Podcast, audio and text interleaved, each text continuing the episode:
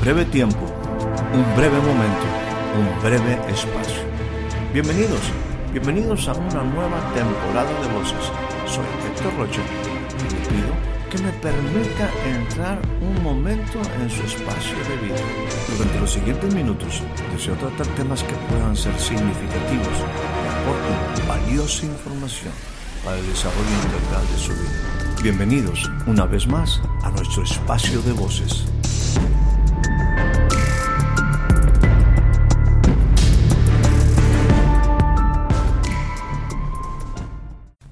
Le doy a usted la más cordial bienvenida a este nuevo breve espacio de voces. El día de hoy estaremos considerando como una escritura inicial la que se encuentra en el Evangelio según San Juan, capítulo número 12, versículo 23. Dice de esta manera, Jesús le respondió, diciendo, ha llegado la hora para que el Hijo del Hombre sea glorificado. En verdad, en verdad, les digo que si el grano de trigo no cae en tierra y muere, queda él solo, pero si muere, produce mucho fruto. En nuestro envío de la semana pasada hablamos de ese entendimiento que Jesús tenía acerca de los tiempos. Él sabía que tenía una cita en el cielo, había de ser recibido en corto tiempo. Por lo tanto, Él afirma su rostro y va a cumplir una encomienda muy especial.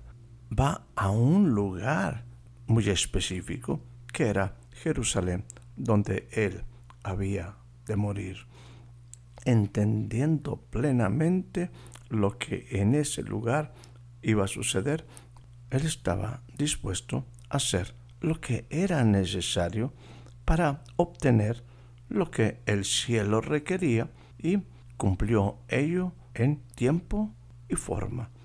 Jesús tenía una cita en el cielo y él tenía que pasar a Jerusalén para cumplir lo que de él se esperaba.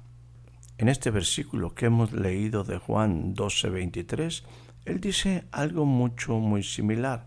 Ha llegado la hora para que el Hijo del Hombre sea glorificado. ¿Qué implica este término de ser glorificado?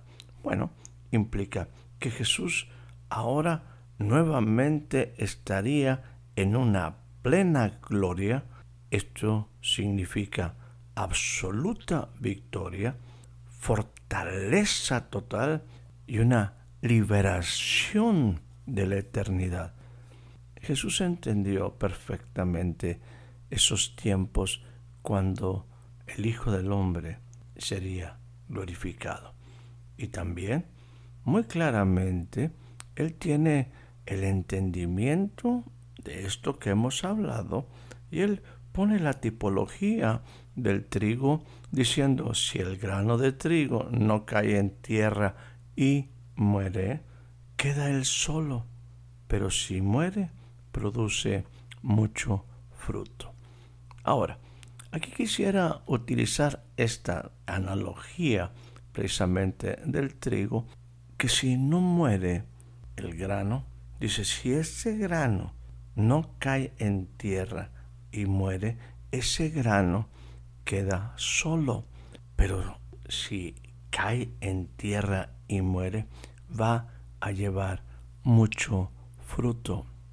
Así es que vamos a tratar aquí de platicar algunas cosas que espero sean interesantes. Hemos también compartido de lo que me dice la palabra en Isaías 53:10. Dice de esta manera, pero quiso el Señor quebrantarle, sometiéndole a padecimiento. Cuando Él, Jesús, se entregue a sí mismo como ofrenda de expiación, como ofrenda de sacrificio, como ofrenda para perdonar el pecado, dice, Él verá su descendencia, va a vivir por largos días, va a ser nuevamente envuelto en la eternidad y la voluntad del Señor en su mano será prosperada. Esta última parte es sumamente interesante. El cumplimiento de todo el propósito de Dios iba a ser dado a una sola potestad. Quizás eso se refleje en las palabras de Jesús cuando hablaba con sus discípulos diciéndole, toda potestad me es dada en el cielo y en la tierra. Bueno, déjenme tratar aquí de platicar algunas cosas en relación nuevamente al trigo que cae en la tierra, que muere y produce fruto. Para esto utilizamos esta palabra también de Isaías 53:10 cuando dice, cuando Él se entregue a sí mismo, cuando Él muera, cuando su sangre sea derramada para perdón del pecado, dice, Él verá a su descendencia. Para mí, esto significa, Él no va a quedar solo. Hay una, una palabra también que me gustaría seguirla repitiendo porque creo que es importante que usted y yo la tengamos en mente cuando en el mismo Isaías 53 dice, y su descendencia, ¿quién, quién la contará? Pues él fue cortado de la tierra de los vivientes, Dios dice, por el pecado de mi pueblo. O sea, Jesús no tuvo hijos. Me refiero en el sentido natural, me refiero, no tuvo hijos e hijas que continuaran su descendencia como un varón judío. Pero, ¿cómo va a haber el descendencia? ¿Qué es lo que va a suceder para que su legado continúe? No en la carne, sino en el espíritu. ¿Qué debía suceder? Bueno, eso es el tema del día de hoy. ¿Qué hizo Jesús, el Cristo, para ver descendencia? Número uno, en el tiempo señalado por el Padre, Él afirmó su rostro para ir a Jerusalén. Con esto te digo que inició un proceso para que Jesús pudiera ver esa descendencia que el Padre también le había prometido verá, verá descendencia. Bueno, el primer paso como varón, como el ungido, como el Cristo, como el siervo de Dios, es que entendió el tiempo señalado por el Padre y por lo tanto fue a un lugar específico llamado Jerusalén. Sumamente importante siempre entender los tiempos señalados por el Padre y lo que el Padre espera de nosotros. La segunda cosa que Jesús hizo para ver descendencia fue, como el Hijo del Hombre, aprendió la obediencia. Sumamente clave, determinante es ser obediente, fiel a lo que el Padre esperaba. No fue sencillo, Jesús, él mismo, cuando estaba en algunas circunstancias adversas, precisamente previo a este tiempo cuando él sería crucificado, nos dice la palabra que él procuró con lágrimas, que él levantó su clamor al Padre, a ver si había otra forma de poder cumplir con el requisito perfecto. Pero dice la palabra que él fue oído por causa de su temor reverente. Y aunque era hijo, aprendió a obedecer. Esto es en los días de su carne. Para ver descendencia, Jesús entendió los tiempos y aprendió la obediencia. En esa dimensión especial también de Jesús como el Cordero de Dios, enmudeció, no abrió su boca mostró un carácter, mostró la fuerza, el fruto del Espíritu, mostró la vida del Espíritu y cuando fue requerido templanza, mansedumbre, él enmudeció, no abrió su boca. como cordero, fue llevado al matadero. Y ahí murió por nuestros pecados. Ahí Él fue sacrificado. Como cuarto punto, hay que entender que Él fue a la cruz. Esa cruz que estaba en Jerusalén. Ese Jerusalén que, que mataba a los profetas y que Jesús sabía perfectamente que tenía que morir en Jerusalén porque todos los profetas, déjenme decirlo de esta manera, relevantes, tenían que morir en Jerusalén. Y ahí en la cruz, para que Jesús viera descendencia, de su costado fluyó, manifestó, se derramó una generación de calidad real. Esto implica nació una generación. Cuando el costado de Jesús fue traspasado por aquella lanza, de ahí fluyó agua y sangre, símbolo de un nacimiento, una generación espiritual de calidad real iba a ser manifestada a la luz. Estamos hablando de descendencia.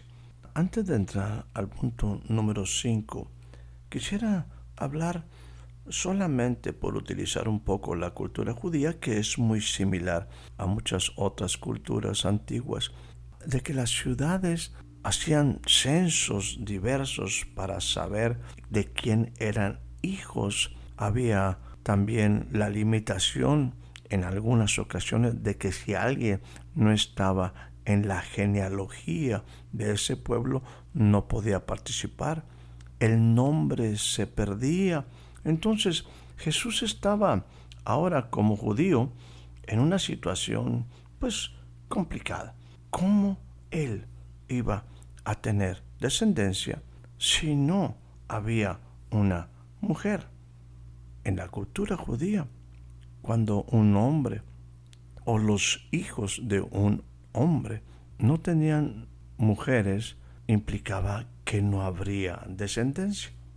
Lo que hacían era ir a robar mujeres, tomar la mujer de otro. En algunas ocasiones, en sus conquistas, mataban a todos los hombres y se llevaban violentamente a la mujer.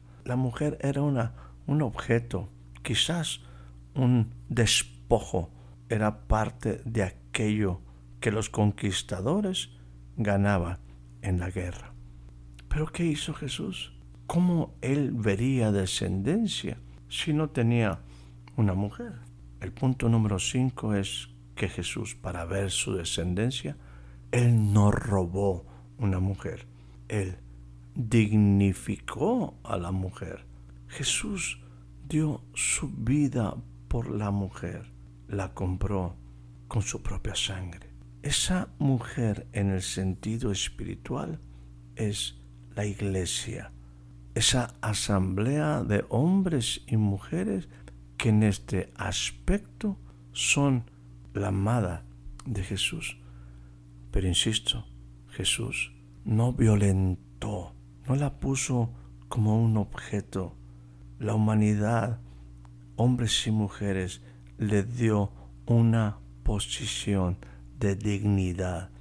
No se unió solamente a una mujer en el sentido de un afecto o en el sentido de emociones, aun cuando ella como fue el caso de la mujer en el Edén, hubiera cometido un error, no se unió simplemente a ella, no se sumó al problema.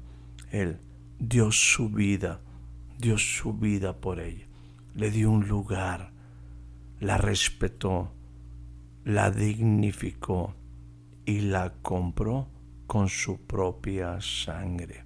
El punto número 6 Dejemos ahora a esa iglesia, hombres y mujeres, como en calidad de desposada.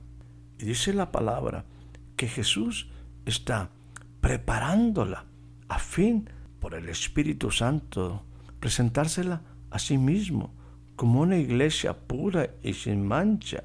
En este sentido, Él enaltece a la mujer y le da títulos como hermana, hermana mía, amiga mía, paloma mía, perfecta mía.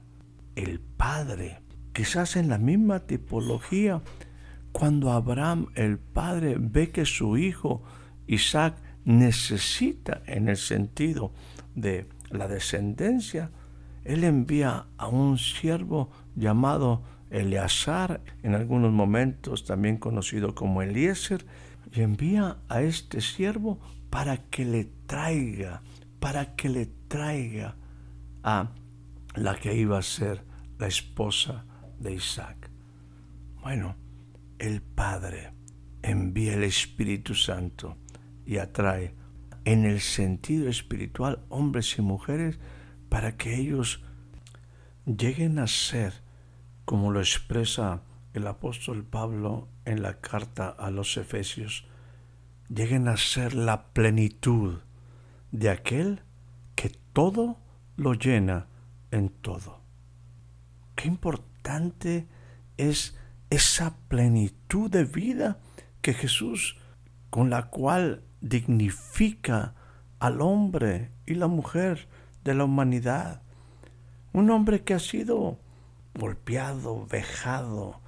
No se diga la mujer que en muchos sentidos sigue siendo un objeto, en muchos aspectos sigue siendo menospreciada, devaluada.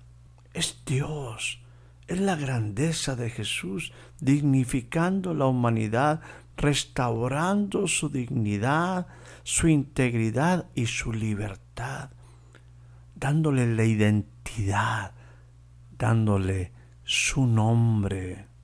La obra de reconciliación, de restauración de la humanidad, del pueblo judío, aún del pueblo gentil, de aquellos que no venimos de la raza judía, Jesús sobrepasa, rompe las barreras. Dice la Biblia que Él reconcilia a ambas naciones. En un tiempo ambas naciones se funden en Él, judíos y gentiles, déjame decirlo, judíos y cristianos, se juntan y Jesús hace de ellos un solo hombre, una sola unidad, para que ellos lleguen a tener su naturaleza, su esencia, su vida. Poderosa es la obra de Jesús, mucho más importante que la carne. La carne finalmente se seca, pero el Espíritu da vida y eso es lo que Dios a través de Jesús hace. Nos da vida verdadera, nos da trascendencia. Esa es la obra de Jesús. La descendencia de Jesús es una descendencia espiritual. Es una descendencia donde hombres y mujeres entran en la plenitud del Espíritu, entran en la plenitud de Dios, entran en la plenitud de Jesús, de esa plenitud de la cual podemos beber todos. Grande fue la obra de Jesús por la iglesia. Finalmente, dice el libro de Apocalipsis, que Él, con su sangre, nos hizo reyes y sacerdotes. Él nos redimió de todo pueblo y de toda nación, para que nosotros ahora en Él, en esa relación en el Espíritu, nosotros podamos ser parte de lo que el Padre le ha otorgado ha llegado la hora de que el Hijo del Hombre sea glorificado, de volver a esa suposición de gloria, de victoria, de fortaleza, de eternidad. Y Él levanta ahora un reino de reyes y sacerdotes, hombres y mujeres fuertes, hombres y mujeres vivos en su espíritu, con propósito, con destino para Dios su Padre ese Padre que le entregará a Él todos los reinos. Sí, después, después de que Él haya puesto su vida, Él va a ver descendencia. Hombres y mujeres irán a Él voluntariamente, llenos de gratitud. el grano de trigo murió y ahora lleva mucho fruto. Los hijos, dice él, yo y los hijos que Dios me dio. Espero que tú seas un hijo, una hija que ha sido atraído a Jesús por el Padre. Que tengas una excelente noche, una excelente tarde, un excelente día. Espero haya disfrutado de este breve espacio de voces. Soy Héctor Rocha. Hasta la próxima.